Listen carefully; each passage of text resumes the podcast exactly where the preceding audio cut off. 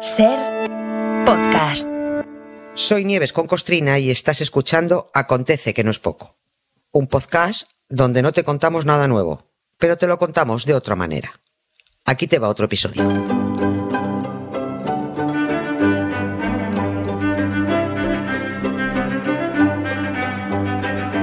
Hola Nieves, buenas tardes. Buenas tardes, ¿Qué Carlos. tal? ¿Cómo estás? Muy Fíjate, bien. hoy que hemos abierto la ventana a eso de las 4 con, eh, con lo de la oveja Dolly, mm, 27 años después, por la muerte de- del principal artífice de, de ese descubrimiento, eso ha sido a las 4, pero ahora quiero subrayar que en este acontece que no es poco, creo que tenemos el enésimo ejemplo, la enésima demostración de que la ciencia y los descubrimientos son grandes palancas para el progreso de la humanidad, sin duda, sin duda. Sí. Pero, ya estamos con el pero, pero cuando se cruzan en el camino los intereses, bueno, cuando se cruzan no, cuando se ponen por delante los intereses económicos, ahí ya estamos jodidos. Sí. Pero del todo, del todo, hay Sí. que decirlo así. Hoy es que hoy tenemos un ejemplo, el del caucho. El Sí. caucho fue un descubrimiento fantástico por todas sus aplicaciones, sí, pero que generó indirectamente tal cantidad de muertos que al hombre que descubrió hace poco más de un siglo el caucho artificial, a ese yo creo que hay que ponerle un monumento directamente. Yo creo que yo habría que ponerle hasta dos, hasta dos, que- hasta dos monumentos, sí. Mm, y, ya, y ya lo lamento eh, traer otra historia que tampoco es que sea muy, muy Bueno, alegre. lo que No sí, no tiene pinta esta semana de que vaya a ser la de las buenas noticias en acontecidos. La, la historia de hoy fue muy buena noticia en su momento, para un monumento, como tú dices, hace 114 años. Eh, pero es que también se trata de hablar de la masacre previa a esa buena noticia. El 12 de septiembre de 1909, el alemán Fritz Hoffmann patentó lo que él llamó procedimiento para la fabricación de caucho artificial. Y bendito invento, bendito invento. Hace unos meses hablábamos del exterminio de 10 millones de congoleños y otros tantos miles y miles de torturados y mutilados por no cumplir con las cuotas de extracción de, de- de extracción o de recolección de caucho y otros materiales que engordaron la buchaca del rey de los belgas, de Leopoldo II. Pero es que el Congo no fue el único lugar ensangrentado por la extracción del caucho natural. En Brasil y en Perú, en la, en la zona amazónica, en toda la selva que rodea las ciudades de Iquitos y Manaos, se desató una fiebre por el caucho, por el oro blanco que, llamaba, que llamaban en Europa, por la leche maldita, eh, para enriquecimiento de un puñado de familias que fue absolutamente alucinante. Julio César Arana fue el principal magnate y mangante de- Mm, del caucho. un- sí, un, un empresario y, y político peruano que hizo su fortuna tonelada a tonelada de caucho natural, pero detrás de cada tonelada extraída se contaban 10 nativos muertos. Se calcula que los capataces, los negreros de, de- de látigo a, a las órdenes de Arana, asesinaron a 40.000 indígenas.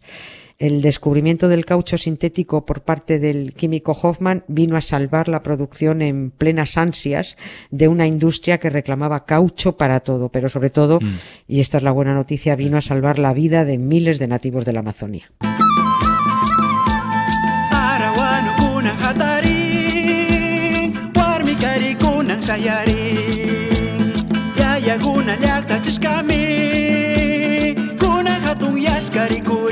Tusupay chirunagun Kusiyay chirunagun Arawano uyaring Tukuy lyakta uyaring Oye, Nieves, si te parece, vamos a los orígenes, al comienzo. Va. De, de- de dónde se extrae el caucho? ¿Desde cuándo se conoce? Bueno, ¿y cuándo empezó la demanda esta loca? Sí, se, se nos fue la pinza. Bueno, se conoce desde hace mucho. El, el caucho natural, el látex, El látex, sí, no es otra cosa que la savia de determinados árboles que crecían solo en la Amazonia, solo. Los nativos lo llamaban el árbol de las lágrimas blancas, porque destila una leche muy blanca cuando lo hieres, cuando haces una incisión en la, en la corteza. Eh, se hacía un corte, aún se hace, se hace un corte, se pone un recipiente debajo y se recoge la savia, que luego, luego esa savia se solidificaba y se convertía en un material elástico, en un material flexible. Claro, cuando llegan los españoles a- allí a América, se fijan en que los nativos de aquella zona jugaban a una cosa que los europeos creen que han inventado el fútbol. Pues no. Bueno, pues los nativos de aquella jugaban a una cosa que consistía en lanzar una pelotita para meterla por el hueco entre dos piedras. La pelotita daba unos saltos absolutamente endemoniados cada vez que rebotaba en la piedra, que si no la metías por el agujero, pues rebotaba. Solo eran bolas de caucho que botaban muchísimo, pero a los españoles les pareció que eran artilugios poseídos por espíritus malignos. Yo diciendo, ¿esto cómo se puede mover tanto? Hasta que se lo explicaron los, los nativos, claro. Los nativos americanos llevaban usando el caucho para sellar vasijas, para hacerse pelotas, para jugar o como pegamento para el calzado, mucho antes de que aparecieran por allí los civilizados europeos, que al principio la verdad es que no mostraron mucho interés por esa cosa pringosa, por el caucho pringoso. Pero cuatro siglos después la cosa cambió. A mediados del siglo XIX eh, llegó el señor Carlitos Goodyear, Ah, que, amigo. que sí, descubrió cómo sacar partido al látex natural haciéndolo indeformable y muy resistente. Y ahí la pifió. Claro, ahí se pifió. entiende, ¿no? Que una de las eh, más famosas marcas de neumáticos acabara llevando el nombre de Goodyear no, no es una casualidad, ni mucho menos. no, no, claro. no. Que se sepa que antes de ser un- una rueda fue un ¿Y señor. por qué dices que la pifió? Eh, pues porque, porque, a ver, eh, este hombre murió arruinado y, cabreado de, defendiendo su patente. El nombre es lo único que se llevó por delante. Porque si al descubrimiento de Goodyear, que encima fue de chiripa, fue una serendipia, es una de las serendipias más famosas, añades que otro señor llamado Dunlop inventó el neumático y otro llamado Ford se puso a fabricar coches en cadena, ahí tenemos la tormenta perfecta. Por eso digo que la pifió. Maldito sea el tal Goodyear, pensaron los nativos.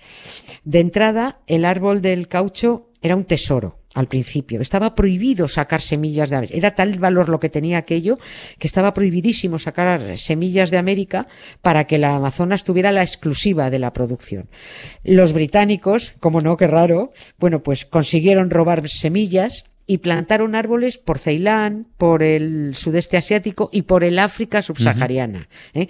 Con esos árboles pasó, bueno, a mucha gente le puede que se lo recuerde, como con las plantaciones de palma para sacar el aceite. El maldito aceite de palma por el que se han deforestado zonas medioambientalmente muy ricas para crear extensísimas plantaciones, ¿no?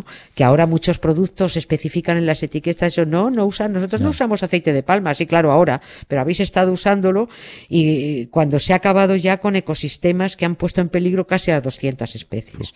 Bueno, pues eso ocurrió con, con el árbol del caucho, que se crearon extensísimas plantaciones y en este caso las especies en peligro de extinción fueron humanas, los nativos de la Amazonia y los congoleños por la fiebre del caucho del hombre blanco, que reclamaba cantidades ingentes, tremendas para la industria, sin reparar en los millones de muertos que la recolección iba dejando detrás.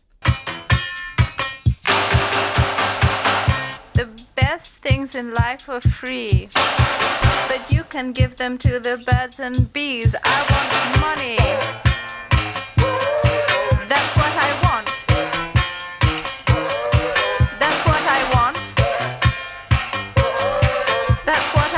Claro, y me estoy acordando de lo que contaste eh, hace un tiempo, de las consecuencias que tuvo en el Congo la recolección del caucho. Imagino que las condiciones de trabajo de los otros, de los nativos de la Amazonia, tampoco serían mucho mejores, ¿no? O sea, Madre, madre mía, Vale. pues eh, sí, eh, aquello, lo del Congo fue tremendo.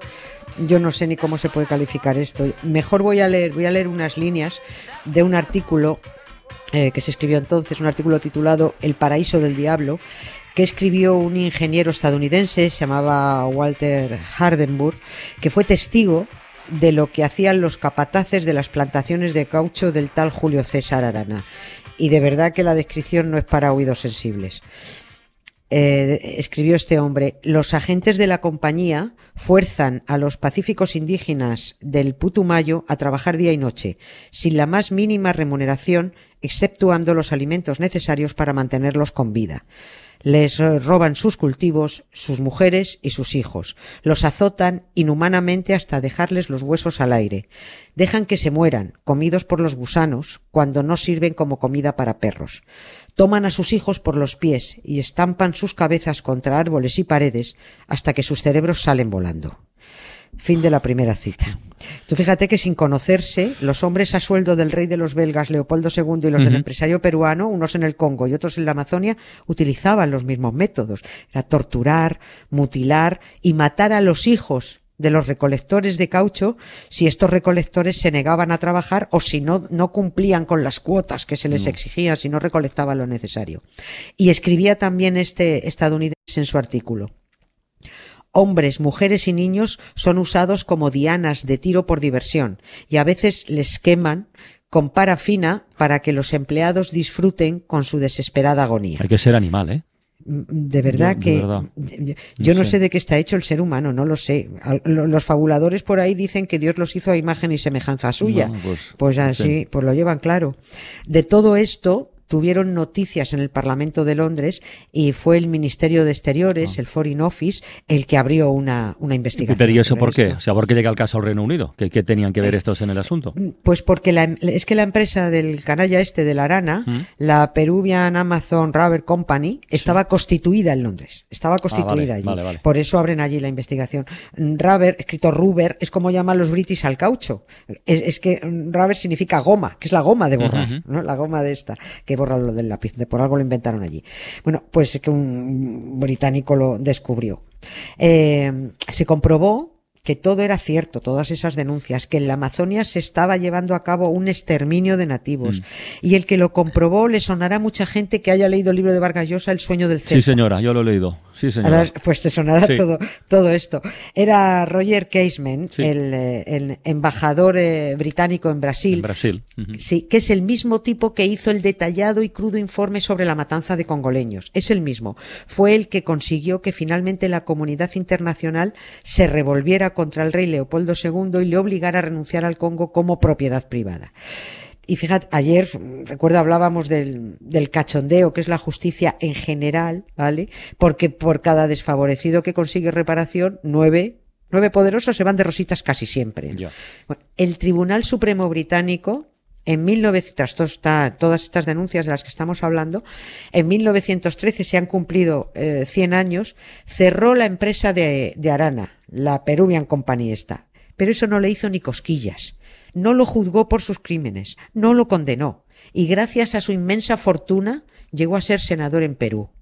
Ahí lo tienes, o sea, es alucinante. Con 40.000 nativos muertos a sus espaldas porque el caucho se volvió imprescindible para el progreso industrial del hombre blanco. Oye, y una pregunta. ¿Había, ¿había más empresarios dedicados a la extracción del, de caucho en la Amazonia o, o Arana tenía la exclusiva? No, hubo, O sea, hubo algún- hubo más. hubo más, Vale. hubo más, pero eh, es- este era famoso y el otro asquerosamente famoso también fue Carlos Fermín Fitzcarral, Ah, que sí. quizás también Sí, a alguien le suene peli, la peli sí, sí. Fitzcarral, ¿no? Sí. Está protagonizada por Klaus Kinski, ¿no? Ahí se cuenta parte de esta de esta masacre indígena y cómo se les fue la cabeza a, a las familias que se enriquecieron Totalmente, con, el, con el totalmente. caucho, o sea, es que no sabían ni cómo gastar el dinero. Mm. Era mm, decir, ¿qué hacemos con esto? ¿no? A Manaos la llamaban el París de los trópicos.